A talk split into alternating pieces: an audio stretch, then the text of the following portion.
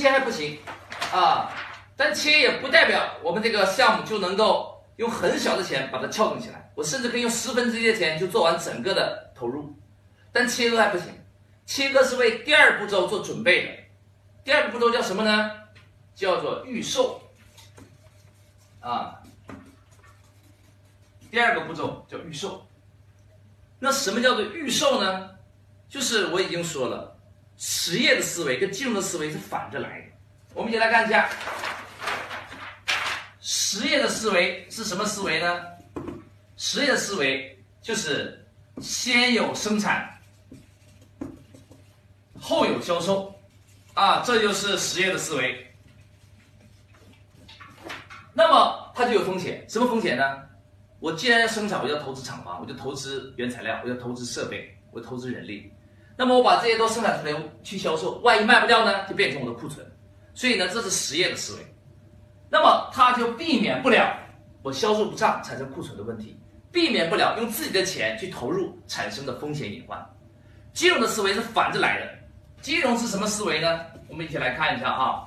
金融的思维是先有销售后有生产。金融的思维是先有销售，后有生产。什么意思呢？我不知道我的产品能不能卖得掉，所以我就不要先生产了，我先去拿这个产品做市场的销售。我卖掉的话，我就从市场上预先销售的钱拿回来来做我的生产工作。没有卖掉，我也不要生产了。那么既然我已经卖掉了，我自然而然已经产生了利润。我就从我的总收入里边拿出一部分来来做投入，买原材料、买机器设备，啊，这些我都没有风险。所以金融思维跟实业思维它是反向来的，啊，我经常跟人家说，实业是从今天走向明天，金融呢反着来，叫做从明天走回到今天。所以金融它速度更快，它创造财富的这个体量更大啊，它风险反而更小。那么怎么来实现先有销售后有生产呢？这里边的奥妙就是我说的预售，就是预售的逻辑，就是我还没有这个产品，但是我先把这个产品把它卖掉，然后根据我所销售产生的收入，我再来决定我生产多少，再来决定我生产的成本，再来决定我生产产品的批量，这样我就没有太大的风险，我可以把市场的钱提前拿来做我生产的运作。这就叫做预售，预售顾名思义就是预先把它卖掉，就叫做先有销售后有生产，就叫做预售。那你会说呢？这个做旅游地产，你还没有娱乐设施，你怎么去预售呢？啊，按照常规思维，我做一个旅游项目，我当然要先去有观赏景区啊、温泉泡池啊，要有酒店啊，要饭店啊，要这些项目，你才能够销售啊，要不然人们来买什么呢？对。这是传统思维啊，所以传统思维很容易造成重资产。那么，我们如果不按照传统思维，如果按照金融的思维的话，我们就可以重新思考这个旅游的地产，我做哪些项目？其实旅游地产可以做的项目非常非常多啊，成百上千啊，无尽其数。那么有很多项目的确是要先去有这个基础设施，我才能去收门票。但是也有很多项目是我可以先卖掉。然后再来建设，啊，那你不说哪些可以先卖掉后建设呢？其实很多啊。我举个例子，比如说我可以先预售什么呢？木屋啊，木屋。现在这两年呢，特别流行的就是这种，呃，郊外田林啊田园之间的这种啊木质的小房子啊木质别别墅啊叫小木屋。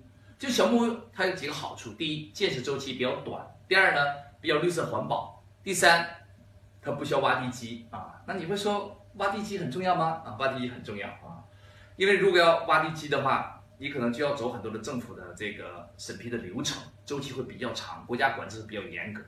如果你不需要挖地基，那么你这种木屋，准确来讲，叫叫临时建筑。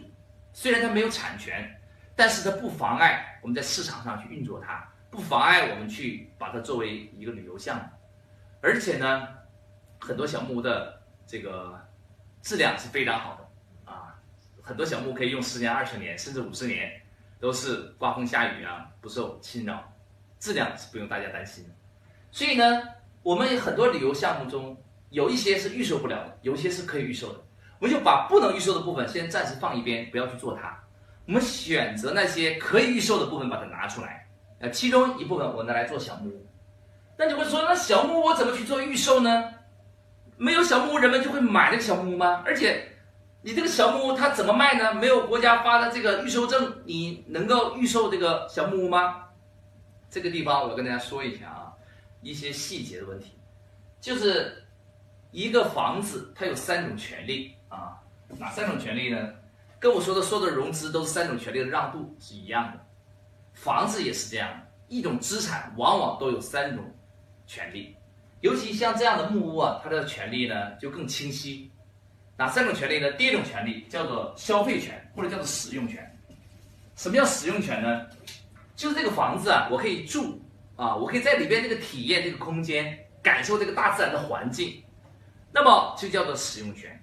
那么比如说你以前去到一个旅游度假区里边去住一间酒店，一晚上一千块，那么你一千块买到的是什么权利呢？就是你可以在这里居住一晚的权利。所以呢，这就叫做使用权。那么木屋也有这样的道理，木屋第一种权利就叫做使用权。我可以把这个木屋使用的权利啊，把它卖掉啊，这是第一个叫使用权。第二个叫做收益权。第二个叫收益权。那什么叫收益权呢？就是我可以通过这个木屋产生后续持续的盈利。那么我可以去住它，我可以选择不住它。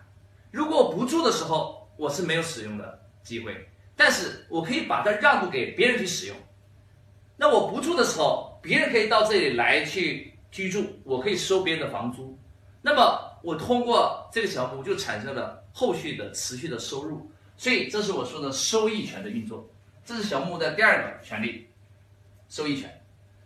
同理，它也有第三个权利，叫什么权？叫产权啊，叫产权。那么如果你想拥有一个。建筑的房屋的产权必须到国家相关的部门去做备案，国家必须对这个产权进行确权，要确认。那么呢，如果只是小木屋没有挖地基，国家是不承认它的这个确权的。所以呢，在权利这个产权上，我们是没有办法拥有这个小木屋的产权。但是呢，并不妨碍我们去把这个小木屋作为一个赚钱的机器，把它运作起来。所以我们暂时不考虑产权啊，因为小木屋准确来讲啊，它也国家不会认可它的产权。我们暂时不认，不花时间去浪费时间在产权的研究上。我们可以把小木屋的使用权跟收益权把它运作起来。那去怎么运作这个木屋的使用权跟收益权呢？那么，由于我已经说了，我们这个旅游地产的项目啊，它中间有一个湖，两千多亩，很漂亮。旁边的是山地，它是山水环绕，非常的美丽。那么呢，它的自然风光本身就是一种。可以欣赏的资产，同时呢，那么在这么美丽的自然风光里边，它对人的身体也很有保健的作用。所以啊，现在都市人在城市里边生活啊，节奏又很快，可能呢空气也不是很好，水也不是很好，粮食也不是很安全。那么现在越来越多的人选择啊，五一十一去长途的游，或者是周末做短途游，那么我们就可以在我们这个旅游景区里边。塑造这个小木屋的价值，我塑造小木屋的价值，然后呢，我让别人来单独购买这个小木屋的一部分的权利，比如说刚才我说了，小木屋的居住使用权跟收益权，我们是可以把它打包起来，然后去通过这个平台把它卖掉的。所以我刚才说了，预售我要从社会上拿钱去建我这个旅游地产，我怎么去从社会中拿钱呢？所有的融资就是消费权、收益权跟股权的让渡。那我们在这里，我就让渡两种权利，我就可以融资了。哪两种权利？第一，我把六千亩地，每一亩地我都划分成一个板块，上边我盖一个小木屋，就相当于有私家花园的一个独栋的别墅，非常的漂亮，可以欣赏我这个风景。那么我就把它称为木屋别墅的预售。啊，做木屋别墅的预售，那么别人就可以花十万、二十万、三十万、四十万、五十万，是一百万来买我的木屋别墅。在这买之前，他看到的只是样板间，看到的只是图纸。那么买之后我们才去帮他建。那么别人为什么愿意花钱去买一个还在图纸上的木屋别墅呢？因为我们给他塑造了几个价值，比如说一个人他花了二十万买了一个木屋，那么他获得了哪些权利呢？获得的第一个就是居住使用权。我们跟他说，你掏二十万，你可以在我这个木屋别墅里边住多少年呢？比如说可以住呃二十年，你可以二十年，相当于每一年再花一万块钱。一万块钱不限次数，你一到周末就可以来到我们这个地方来居住，享受自然风光，享受美丽的湖光山色，既可以换一换空气，也可以体验这里边的农家的风情，农家菜、农家鸡呀、农家鱼呀。那么这本身就是一种旅游休闲，一年花一万块钱，那，体验二十年才二十万，其实投资并不大。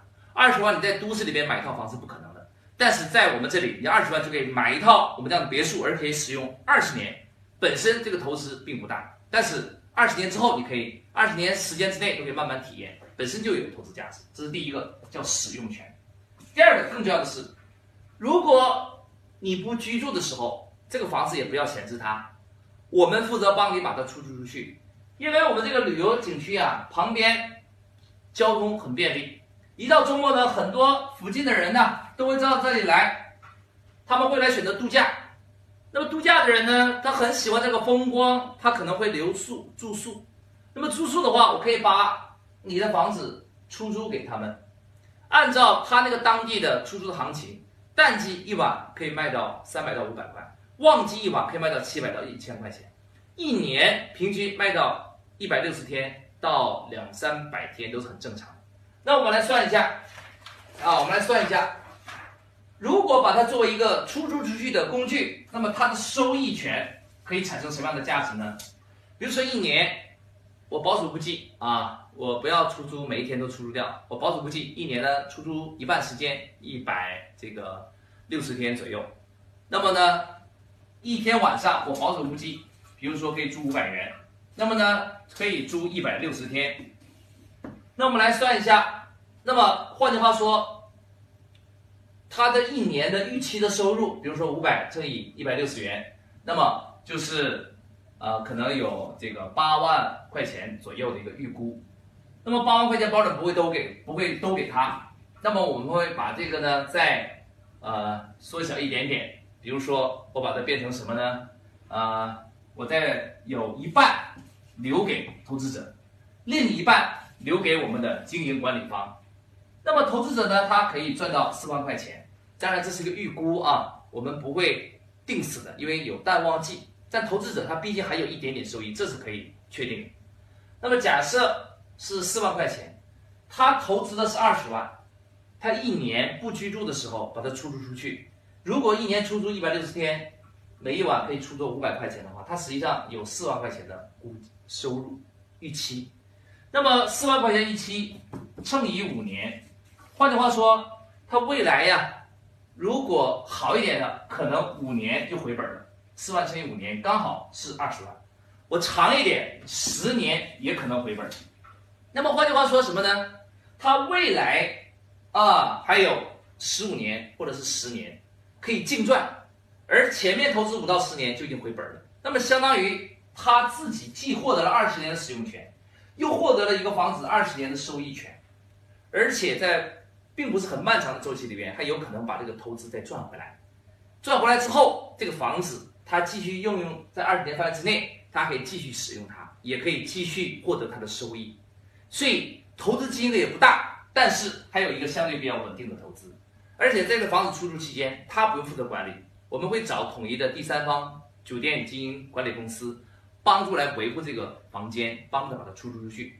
所以呢，从某角度而言，他获得了两项权利。对投资者来讲，第一，他获得了小木屋二十年的使用权，一年平均才投资一万块，就已经很超值了，一个月一千块都不到啊，这本身并不是很大的投资。第二，他获得了为期二十年的收益权，而且啊，顺利的话，可能五到十年就已经把这个成本回收回来，后面都是他的净收益。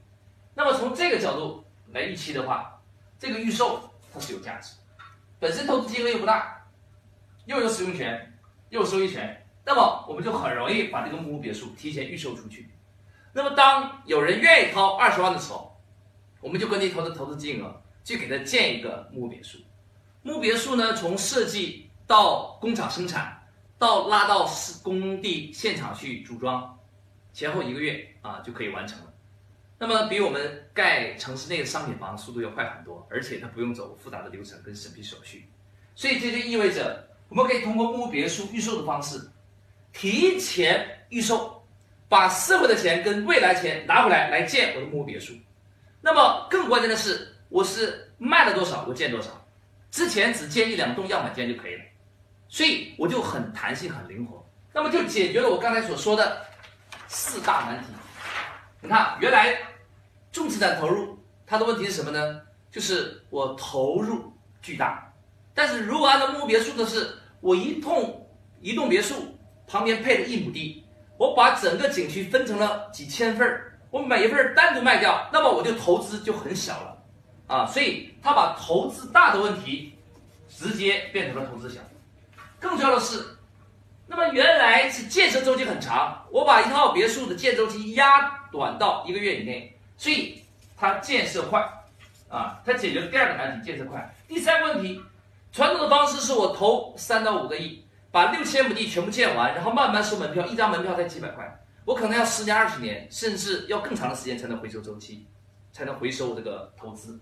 但我现在变成什么呢？我先收别人的钱，收的钱我再来决定我这个建设，所以我这个回收的速度就非常的快，因此回收速度就非常的快啊。更关键的是，我是根据。我卖掉的别墅的成本来去建我这个别墅的，什么意思呢？就是比如说我把别墅分成三类啊，一类是二十万的，是入门的。如果有人说呢，我感觉二十万的别墅太小了，我想建一个大一点的，可不可以？可以啊，你可以投五十万建一个大型的别墅啊。那你说我想建一个更豪华的别墅，可不可以啊？好啊，你投资一百万，我给你建一个巨型的豪华别墅，占地更面积更大就好。反正我把别墅的风格设计从小大豪华，让客户自己去筛选。钱多我给你建个大别墅，钱少我给你建个小别墅。那有的客户说，那我还要更便宜点，可不可以？可以呀，我甚至你投两万块，我都给你建一个别墅。啊，只是这个别墅呢不是木质的，这个别墅就是草棚，我用草棚给你搭一个临时的居住也是可以的。我就完全可以以销定产。根据销售的额度来定我投资的成本，让自己完全没有风险。那么这就是我说的预售。那你看，我把原来的投资大的问题变成投资小，建设慢的问题变成建设快，回收慢的问题变成了回收快。我把重资产投入的几大难题全部给它化解掉，用的就是切割加预售的逻辑。所以这就是金融家的思维。再说一遍，金融家他是逆向思维，以销定产，先有收入后有投入，所以他就没有太大的风险，他已经把社会的钱跟未来的钱事先拿到了，那么他再去投入建设，他就很容易很轻松。所以大家呢不要害怕运作重资产，你只要有轻资产的思维，通过切割跟跟预售的方式，你是可以放心大胆的去做。重资产的。啊，其实，在我们眼中啊，我们叫做举重若轻，化整为零。啊，四两拨千斤，我就可以容易的去运作重资产啊。这用了我说的就是第二个预售的方式。好，那么我已经把金融的三个本质呢讲完了。